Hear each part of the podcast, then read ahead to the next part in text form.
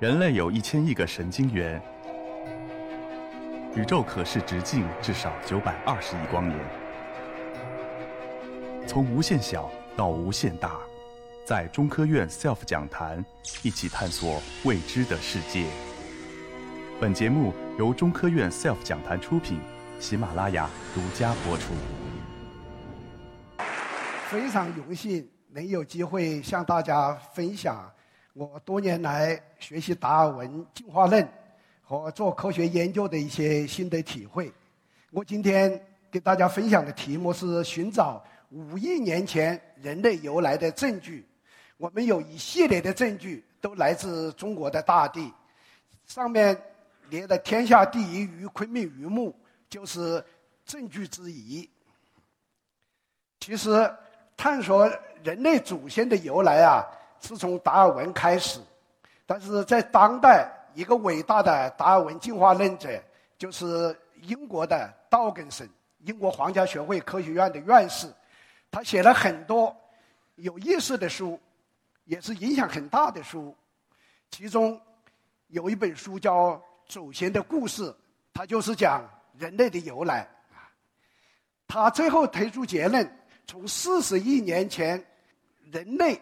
祖先的祖先就是一个很小的单细胞，一直走到现在的人类，经过了四十代，它的证据啊是分子遗传学的间接证据，哎，非常有意思。他还引用了一些直接的证据，这个直接的证据特别提到我们的天下第一鱼非常接近五亿多年前的第十八代祖先啊。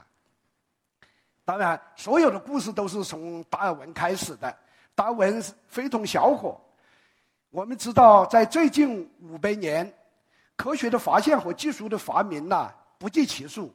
但是，真正伟大的、颠覆性的科学思想革命只有两次：一次是十六世纪的哥白尼，第二次呢就是十九世纪的达尔文。因为达尔文创立了进化论，这两个人是科学思想界的巨人。我们沿着他的道路一直往前走。达尔文的思想改变了整个世界，但是他也留下很多科学难题，希望后人给予解决啊。达尔文之所以很伟大，除了他是一个伟大的科学家，写了十多本生命科学和地质科学的专著之外，让他成为伟大的思想家和伟大的哲学家了，是这样两部著作：他的《物种起源》。揭示了地球的生命作为整体，它的本质就是在自然选择的推动下，最后形成了一棵生命谱系树。树上的所有生命，或近或远，都有亲缘关系。《人类由来》这本书揭示了人的本质，人只是这个生命谱系树上面的一片小叶，这片小叶来自于低等的动物。所以，他的思想改变了世界，改变了整个人类的。自然观和世界观，啊，我也有幸受到出版社的邀请呢，翻译了达尔文的《物种起源》。《物种起源》有很多思想，但是两个核心思想：第一，就是在自然选择之下推动了生物的进化；第二，就是所有的生命都构成一个生命树啊。我们提到这两本书非常伟大，奠定了达尔文伟大思想家和哲学家，但是。在当时啊，科学还有很多难题，达尔文也感觉到很困惑。体现在这三本书，这些难题体现到有有三个方面。第一，在达尔文时代啊是没有遗传学的，这是挺麻烦的事情。第二个难题不是生命科学问题，而是古生物地质历史的问题。因为在生命演化过程中间，按照达尔文理论，慢慢慢慢演化，一定有无数的过渡类型。可是，在达尔文时代找不到过渡类型，这要命的问题。其中有一个寒武纪大爆发是在五亿多年，这中间的过渡类型呐特别特别少，所以达尔文非常恼火啊。最后一个难题是来自于人类由来里面。达尔文根据很多间接的证据，就人类与低等动物在形态构造上有很多相似性，胚胎发育有很多相似性，所以他天才的得出一个结论：至今还是正确的，就人类有低等动物演化而来的，但是他没有直接证据，他把这个探索直接证据，也就是真实的化石证据啊，留给了后人。所以这三个难题对于达尔文进化论的树立和继续发展呢，都是要命的。好在达文之后不久，有一个叫孟德尔的人做豌豆试验，就创立了颗粒遗传学说。结果隔了不久的时间，有一系列的科学家就沿着颗粒遗传就提出了基因遗传。这个颗粒不是别的，就是基因。这个基因最先是在果蝇身上发现的，所以他得了诺贝尔奖。他的学生继续实验，又得诺贝尔奖；学生的学生又得诺贝尔奖。可见，沿着达尔文的难题往前走，只要实打实的找到证据。就能得诺贝尔奖，就是有突破性的贡献。当然，第二个、第三个难题是地质古生物难题，永远也不会得到诺贝尔奖，因为不属于它的范围。但是它也非常重要，不解决这些难题啊，进化论无法得到支撑，更无法往前发展。这就是我今天要向大家汇报的主要内容：要找证据，看地质古生物中间的难题如何破解。第一个难题就是寒武纪大爆发。中间就永远找不到，在他那个时代，以前和以后相当长的时间找不到演化过渡类型。那寒武纪大爆发是什么意思呢？就是在地球有四十亿年前就出现的生命，但是后面三十多亿年前呢都找不到化石，因为都是一些单细胞生命，太微小也太脆弱，没有保存。可是到了五点四亿年这个关节点上，前后不长的时间，突然一下爆发。这里面的过渡类型就非常之少，所以达尔文反反复复叨唠的一句话就自然界不存在飞跃。可是实际后面一百多年的研究啊，说明达尔文的看法还是有缺陷的。发现寒武纪大爆发是的确存在的，在五点四亿年前后的一段时间，生命突然出现，使得大多数的学者都接受。地球上的生命突然啪一下就出来了，所以当时大家都相信所有的生命在同一条起跑线上，因为它同一次出来。这个说法对不对呢？可能有问题因为神创论很开心呐，这个一次出来只有老天、只有上帝才能干的。我们要做的工作就是要搞清寒武纪大爆发具体的过程，它有可能是辩证法里面讲到的。由量变到质变，分阶段成型。我们最后的结果呢，就说分三步创造了整个地球上的动物界。好，我们的核心就聚焦在这个动物界是何时形成，是如何形成。现代生物学家给我们开了个很好的头，他研究现在一百多万种动物，发现现在它们都可以分成三个集体。就由低等到高等，有基础动物，有圆口动物，有后口动物啊，怎么划分的？呃，我就没有时间详细讲了。我只请大家记住，有这样三个亚界。低等的基础动物亚界呀，非常低等，就是现在的水母、珊瑚啊，它的口和肛门是一回事，从口里吃进去，短短的消化到简单消化又从口里出来，可见它的新陈代谢啊水平非常低。到了圆口动物亚界呢，这个构造就复杂了。所以前面有口，后面有肛门，中间有消化道，这个新陈代谢啊，就效率高多了。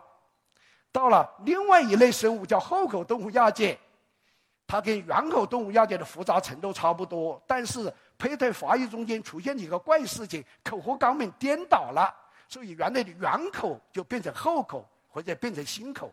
总而言之，请大家记住这三个名词，我后面要反复用到的。好，所以。交给我们古生物学家的一个任务，生物学家完成了他三分的这样一个认知。那么，你古生物学家要回答这个三分是上帝突然创造出来的，何时创造出来的，还是在自然界逐渐演化出来的呢？这个难题就交给我们了。我们一下把我们探索的目光啊，就投到五点二亿年，就非常非常古老的时候，云南有一个澄江动物群，那是最好的。着脚点，为什么呢？因为那里面化石啊是软躯体，除了硬壳能保留之外啊，很多软躯体鼻子、眼睛、肠子、肚子都可以看得到。那生物学信息很丰富，就代表了当时整个生物界的基本面貌。研究进化了是非常之好的啊！我们在这里探索了三十多年，有多个团队都在这儿工作啊。第一个十年呢，就有很大的进展。从一九八四年到九四年，就原来没有见到或者见到很少动物类群的基础动物亚界和圆口动物亚界，现在基本上都填满了。但是也有困惑，就是后口动物亚界一大堆问号，一个确定的都没有。第二个十年发生了戏剧性的变化，西北大学研究队啊，这个在野外工作和室内的研究都做得比较好，所以在英国的《Nature》和美国的《Science》杂志发表了一系列的文文章，这些文章其中就有这么十篇。有三篇的很重要的文章，这个文章说的什么意思呢？这文章就是瞄准着五点二亿年时候有不有后口动物亚界，我们发现有六个门类，这又带来这样的一个结果：原来后口动物亚界上面的一些问号都被取代了，都被填充了。我们发现了六个门类，其中五个是现在后口动物亚界五个门类的老祖先，还有一个。他当时活得很潇洒，但是很快他就绝灭掉了。好，第三个十年呢也有很多发现，他跟第二个发现的认识，第二个十年的认识啊是很相似的，支持了第二个十年发现的结果啊。好，所以这样一个三分动物树在澄江动物群五点二亿年时候就发现了，这的确是一百多年来国际古生物学也包括进化生物学的一个重大的突破。当然，我们不能停留在这样一个三分动物学出现的这样一个状态。我们进一步问：那么五点二亿年前的五点四、五点六亿年什么情况呢？对，我们会发现是这样一种情况：就由五点六、五点四、五点二亿年，有别人的发现和我们的发现加在一起，发现它逐步的创生了基础动物亚界、原口动物亚界和后口动物亚界，发现它们是分布进行的。就我们。可以得出这样一个，这个动物树最初形成的一个过程，就是不是一幕式大爆发。神创论呢就觉得很尴尬，说可能还是有量变到质变形成的。我们就提出了一个新的假说，叫三幕式寒武纪大爆发，分三步，逐步创造了动物三个亚界。好，我们的第二个问题就要接触到我们人类的早的祖先。我们分两段，先谈近代祖先，几百万年以内的事；我们再谈远古祖先，可以提到五亿多年的事情。先谈近代祖先，所以达尔文在《人类由来》里面这本书啊，他非常聪明，他发现非洲的黑猩猩和大猩猩呢，跟人类在很多方面非常相似，他就说这可能是人类的近亲。事实的确如此，对他们会制造工具，当然会使用工具，他们还有。社会群体的作用啊，所以他们能享受到很美好的生活。他们跟人类一样有非常相近的感情，感情非常丰富。如果我们全方位的比较一下人类和黑猩猩的这个各个表情呢，喜怒哀乐一一对应，说明他们的亲缘关系非常靠近。那么我们就产生一个想法：他们的共同祖先是谁呢？对生物学家勾勒出这样一个蓝，这样一个蓝图吧，非常好。就是黑猩猩和大猩猩呢最靠近人类啊，但是证据在直接证据在哪里？交给古生物学家。古生物学家啊，的确在亚洲发现了很多证据，有北京猿人，有印度尼西亚的爪哇猿人。但是总体来说，这些证据还是要比较零星。最系统性的证据是在非洲啊，所以经过半个多世纪的发现呢，我们发现有三四百万年以前的南方猿人，后来有能人、直立人，一直到后来的智人，一直到我们自己，所以这个证据是非常完整的。如果我们看看他的大脑的发育、脑容量的发育，会发现他智力发展也非常之快，所以。近代祖先的研究，直接证据的探索是取得很大的成功。但是回头一看，在这个几百万年里面找不到器官创造，所以我们要继续往前推移，看看我们远古的祖先、祖先的祖先是如何创造器官的。的，我们有两个工具，一个就是进化的逻辑，第二个呢，更重要的就是要有证据。间接证据就是分子证据、发育证据，这是现代生物学家的工作。当然，直接证据要靠化石。我今天向大家介绍的是直接证据，就是最后一个大问题：远古祖先他们没有脸，他们因为没有上下颌，他们是如何创造基础器官的？这个对于我们人类的未来啊，非常有好处。这是我们研究团队。过去三十年里面的一些成就，我把它汇集成两本书，中英文对应的谈人类的远祖的故事。这个故事啊，是紧扣着达尔文在《人类由来》这本书里面提出的猜想。达尔文这本书里面非常聪明，用间接证据证实我们来自于低等的生命。但是他在这个书的最后，他提了一句，寄了一个希望。他说：“尽管。”我们人类看起来跟动物不一样，比动物高明、更伟大、聪明。但是我们要知道，我们所有的构造都是由低等生命打下的印记。换句话说，我们的构造不是我们父母创造的，也不是我们的祖父创造的，是在很久很久以前由低等生命逐步创造出来的。所以，这就留给我们一个重大的命题：要找到是谁、哪些低等动物创造出。这样一些基本构造，这个东西还是很难的。好，我们想一想，我们到底有哪些构造呢？我们身体啊有八大系统，五十多个器官。我上面这些黄黄色的字啊，都是最重要的。为什么重要呢？因为它跟我们的新陈代谢有关，因为它跟生命的本质有关。生命的本质是什么？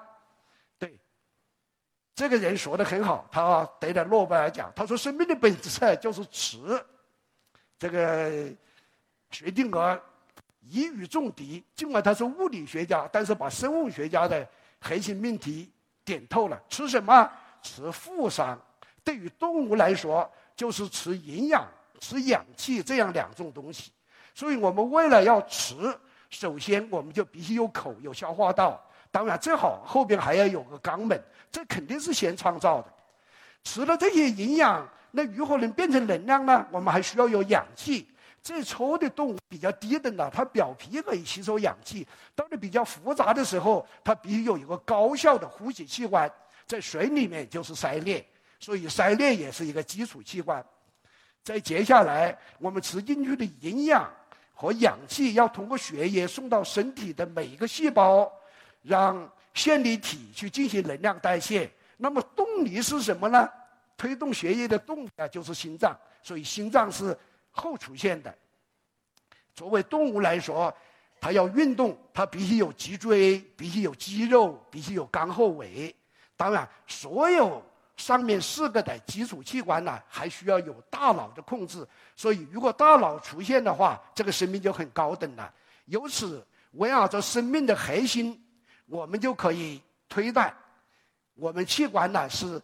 逐步创造出来的罗马不是一天建成的，而是逐步建成的。所以我们得出这样一个基本的看法，就是最早出现的人类的祖先的祖先，最早的动物，它应该是像一个卵子一样的小囊体，像鱼子一样的，它有口，可以没有肛门，当然它也没有鳃裂了。第二步，它要变成复杂的生命。前体就专门负责呼吸，后体负责消化，就是二分体。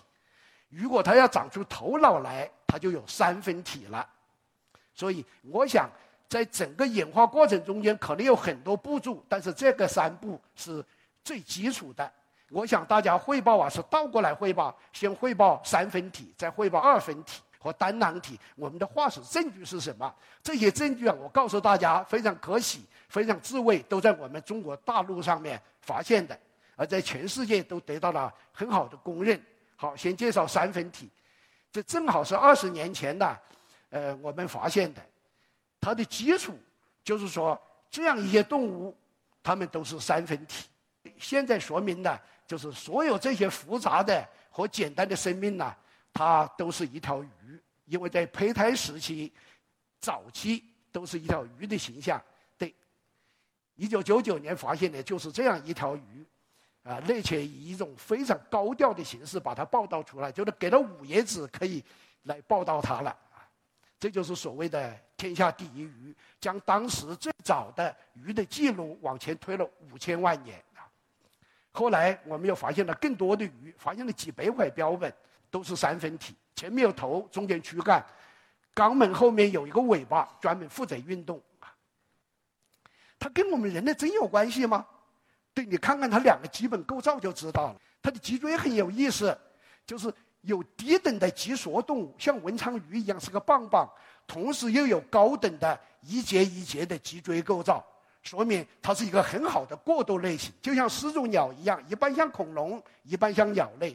它的脊椎就是我们胚胎里面的早期的形态。我们现在长得完全是硬骨了，这是软骨加脊索的构造。说明它是我们人类祖先祖先的祖先才具有的构造。再看看它的眼睛，这个眼睛呢就是脑的外眼，说明它已经有头了。它是最早的有头类，是也是我们智慧的起点。而且这种三分体的鱼，它现在还有活化石，我们现在叫做鳍鳃鳗呐，两边都有鳍对鳃裂，跟海口鱼啊非常相近。对，我们再复习一下。它的头是什么样子？我放了四条鱼的大眼睛，这个眼睛可了不起，是这个鱼类获得信息、获得自然界百分之八十信息的一个关键构造，也就是一个脑的外眼构造、外眼体现啊。所以，这个对眼的出现是我们人脑出现的一个最好的标志。好。把我们的第一鱼和其他所有的脊椎动物，现在活着的和死亡的都连在这一起呀。我们发现人是由鱼逐步演化而来的，啊最基础的就是天下第一鱼，它创造了脊椎，创造了头脑，所以它得到国际和国内学术界的认同。